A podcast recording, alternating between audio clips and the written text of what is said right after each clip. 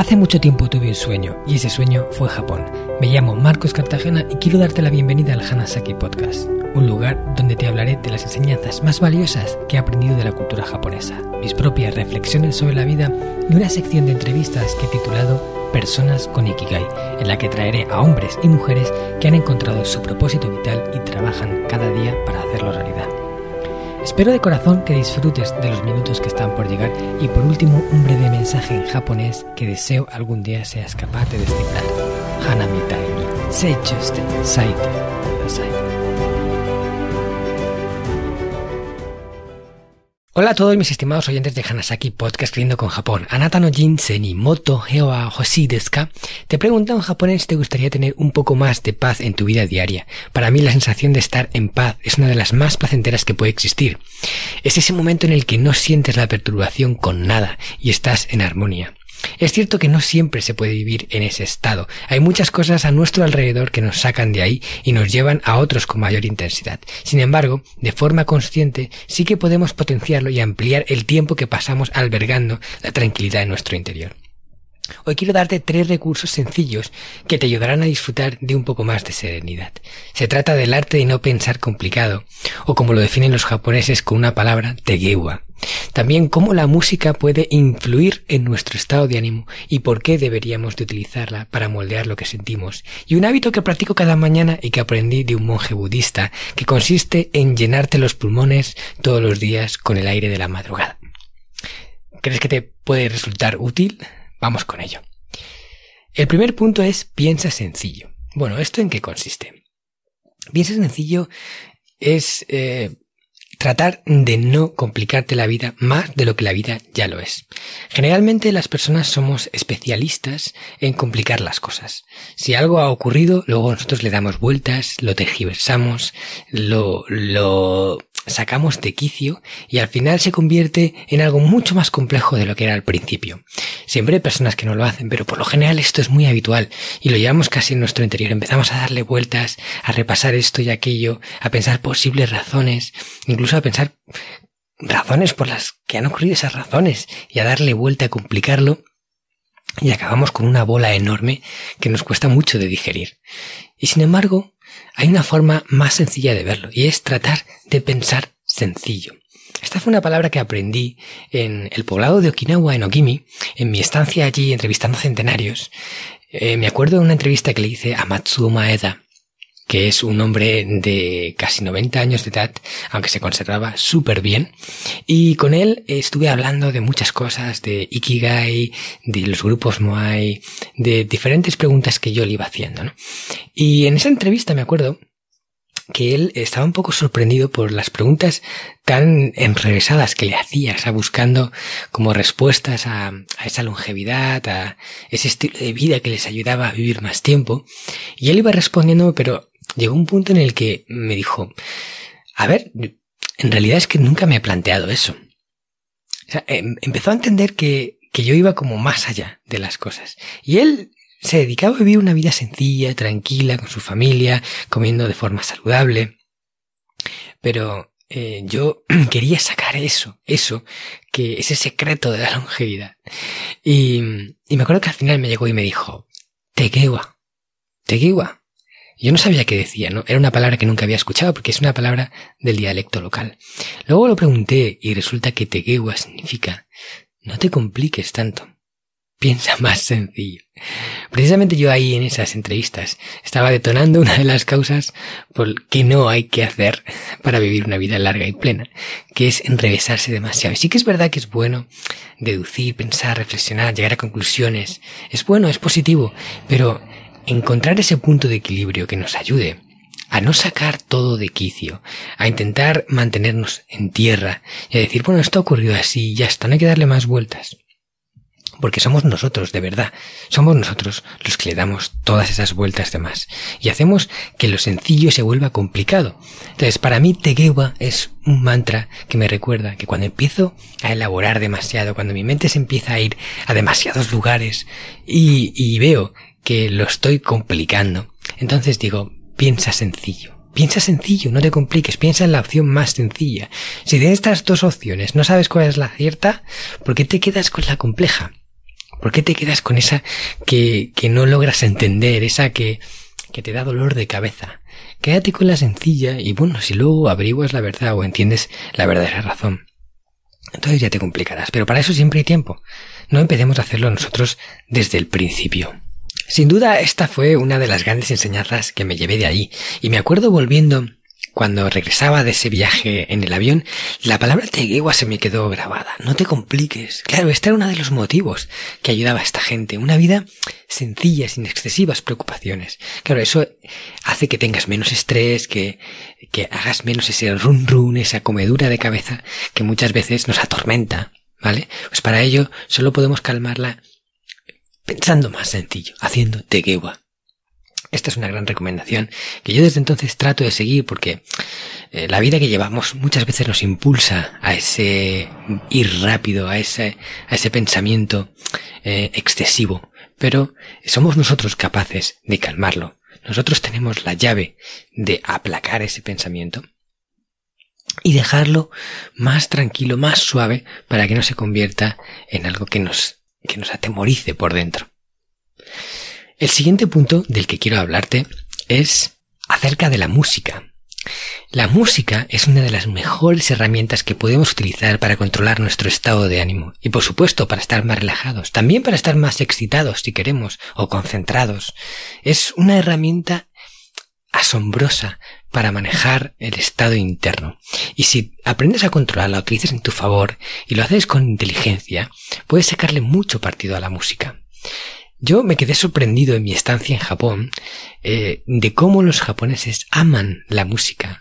Y de hecho, su forma de ocio, o sea, el plan del idílico de los japoneses para disfrutar de una noche entre amigos es ir al karaoke. Bueno, todos lo habíamos escuchado, ¿no? El famoso karaoke japonés. Allí los karaokes no son como los que, por ejemplo, hay en España, que suelen ser karaokes comunales, en los cuales eh, hay una sala de música, hay un micrófono y, cualquiera de los que hay en ese local puede ir y, y, cantar una canción, ¿no? Pero compartes esa canción con el resto de gente que hay en el local. Sin embargo, los karaokes de allí son privados para grupos pequeños. Son edificios enormes de, a lo mejor nueve, diez plantas, algunos de ellos, ¿eh? no todos, pero hay algunos karaokes en Shibuya, o en las zonas así más pobladas de la ciudad de Tokio, que son auténticos monstruos. Y hay salas de todo tipo, salas más pequeñas, salas más grandes, salas para mejor cuatro personas y salas incluso para quince. Entonces lo que hacen los japoneses es irse al karaoke y cantar y pueden llegar a estar ahí cantando un montón de horas. Incluso eh, no es raro que haya japoneses que vayan al karaoke y se queden a dormir en el karaoke. Porque luego, eh, conforme va pasando el tiempo, las horas eh, más de madrugada son más económicas que las horas eh, de hora punta. Entonces, si tú ya te has quedado mucho tiempo y a lo mejor te tienes que quedar en un hotel o en algún sitio para dormir porque ya el tren en el que te llevaba a tu casa ya ha dejado de funcionar, allí los trenes a partir de cierta hora ya no funcionan, pues a lo mejor te quedas hasta las 5 de la mañana, que es cuando abren otra vez los trenes y te quedas en el karaoke y duermes allí. Pero bueno, la cuestión es que eh, la música tiene muy arraigada, les encanta cantar, les encanta escucharla y, y les encanta ponérsela para todo tipo de situaciones. Este podcast está patrocinado por descubriendojapón.com, una agencia especialista en organizar viajes con alma a Japón de la que yo también soy uno de sus fundadores. Hemos nacido para dar servicio a todos aquellos que quieran descubrir el país de una forma diferente, con la que poder conectar con su esencia y volver de allí con la sensación de haberlo conocido de verdad. Viajes con grupos de tamaño reducido, visitas a lugares fuera de las clásicas rutas turísticas y acompañado por uno de los guías del equipo de Descubriendo Japón, un amante de la cultura japonesa que habla el idioma y que te lo mostrará más como un amigo que como un guía a la vieja usanza. Yo soy uno de ellos. ¿A qué esperas para hacer realidad tu sueño? Visítanos en descubriendojapón.com. Y una vez escuché un gran consejo de una persona que, comentaba acerca de la música y hablaba de cómo él tenía eh, sus listas de reproducción distribuidas no por eh, tipos de canción, sino rock o música más movida, sino por el tipo de emoción que quería infundir con esa canción. Por ejemplo, música para tranquilizarse, música para concentrarse, música para ser feliz, música para estar contento, para motivarse a hacer ejercicio, música para reflexionar, música para los momentos de tristeza, ¿vale? Hay todo tipo de emociones que podemos potenciar. Y somos conscientes de ello cuando, por ejemplo, vemos una película y ponen esa música, ¿no? Y la música es acertada y, acompaña el momento. El momento se vuelve mágico, es mucho más bonito, es mucho más esplendoroso si tiene la música que si no la tiene.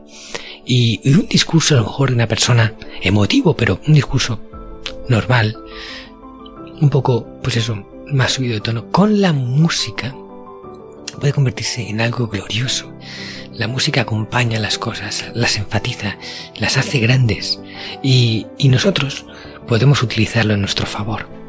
Podemos utilizar la música para motivarnos, para sentirnos más tranquilos. A mí, por ejemplo, me encanta utilizar listas de reproducción para estar tranquilo, para relajarme, para serenarme, para calmar el alma. Hay músicas que pueden hacerte llorar solo de escucharla y músicas que te pueden hacer reír, que te pueden sacar toda la energía de tu interior y hacerte dar mucho más de lo que podría dar sin esa música ahí puesta.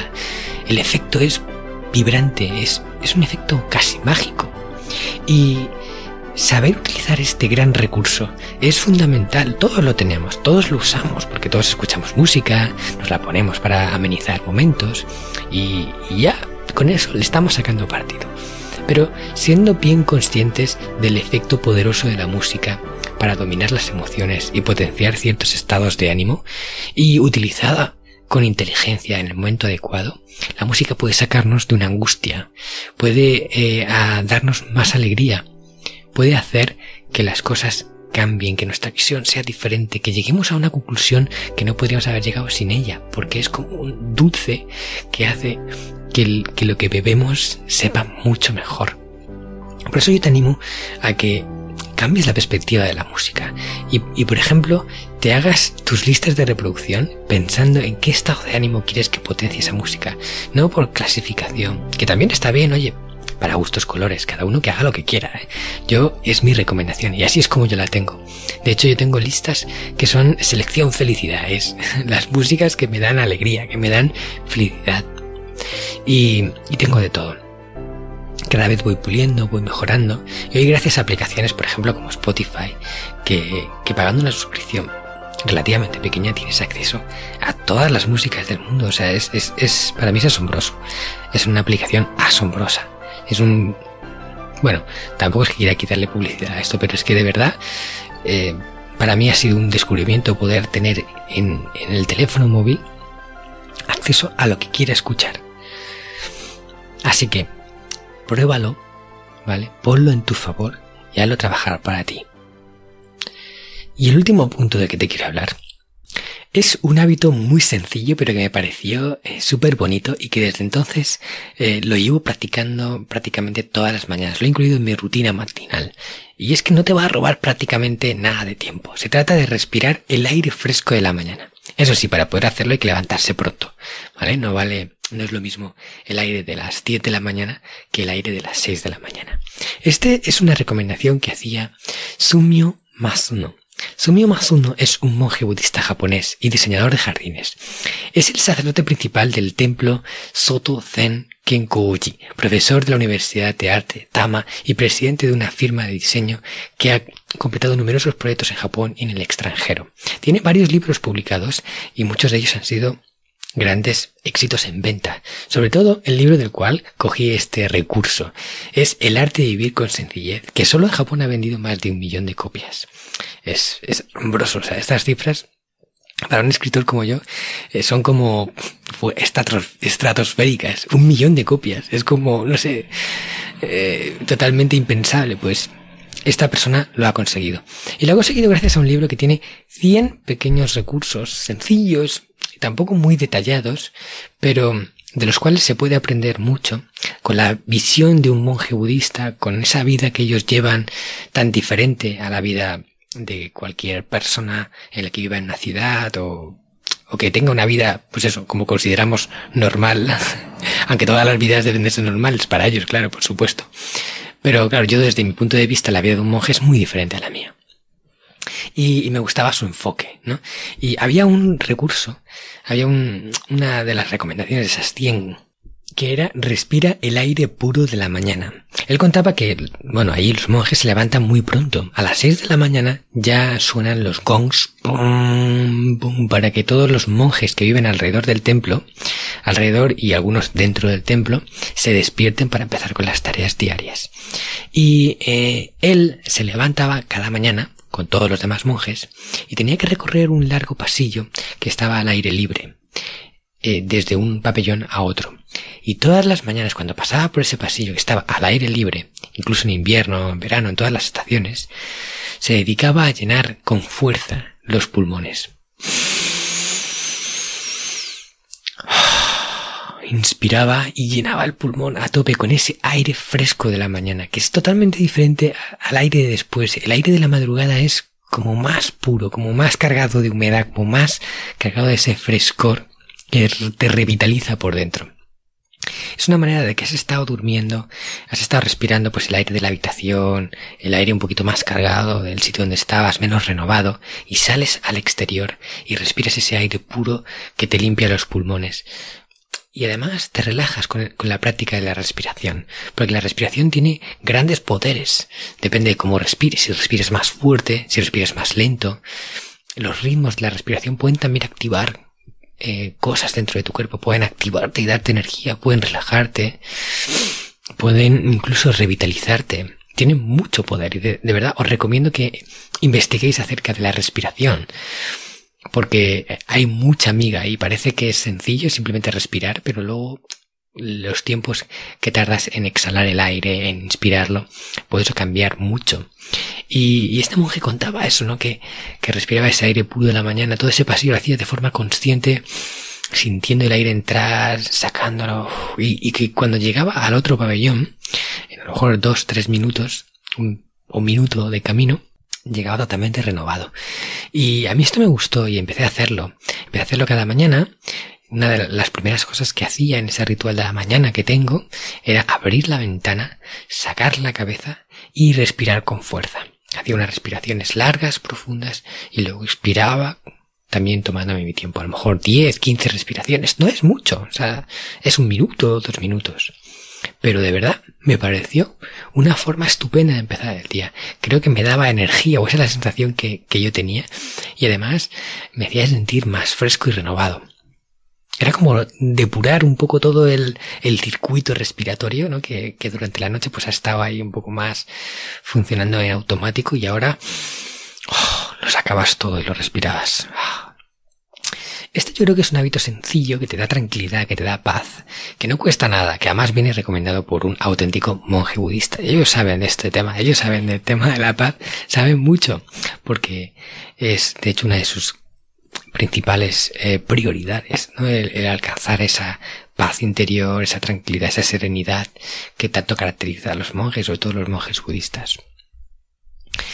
Pues con esto terminamos, hemos llegado al final. Espero que te haya gustado el podcast de hoy, que te dé algunas ideas para implementar en tu vida diaria y que sean pequeñas cositas que empieces a aplicar que por sí mismo no te van a dar la paz interior, pero van a contribuir para que ello suceda. Por supuesto, es la suma de de muchas eh, pequeñas cosas que vamos haciendo y que todo ese conjunto nos proporciona un gran beneficio. Estos son, pues, oye, gotitas que vamos metiendo dentro de ese vaso que queremos llenar. Así que si te ha gustado, si lo has disfrutado, te animo a que compartas y como siempre te digo, este episodio con una persona. O sea, elige a una a la que quieres compartirle estos recursos que crees que le puedan ayudar. ¿Vale? Envíaselo por email, por WhatsApp, por Facebook, como tú quieras pero compártelo, por favor. También te digo que si te ha gustado la temática del episodio de hoy, te invito a que escuches el episodio número 43, que se titula Los grandes beneficios de meditar y de practicar el momento presente. También del pilar paz interior del sistema Hanasaki, que creo que te puede resultar muy interesante si te gustan estas temáticas. También te informo de que el miércoles de la semana que viene saldrá un episodio de la sección de entrevistas de personas con Ikigai con Teresa Terol, experta en psicología cognitivo-conductual, estoica declarada y especialista en conductas relacionadas con la alimentación. Hablaremos sobre cómo tener una mejor relación con la comida y por ello disfrutar más de la vida. Creo que es un tema muy interesante, así que te espero el miércoles la semana que viene con esta entrevista. Ahora ya sí, me despido y como siempre te digo, Ishoni konojikano shiaste tanoshikatta. Sayonara. ¿Qué tal? ¿Te ha gustado el contenido de hoy? Si es así, te estaría súper agradecido si pudieras ponerme una reseña positiva en Apple Podcasts, Evox o la plataforma que utilices de forma habitual. Esto me va a ayudar a hacer llegar a más personas un contenido que realmente creo que es valioso.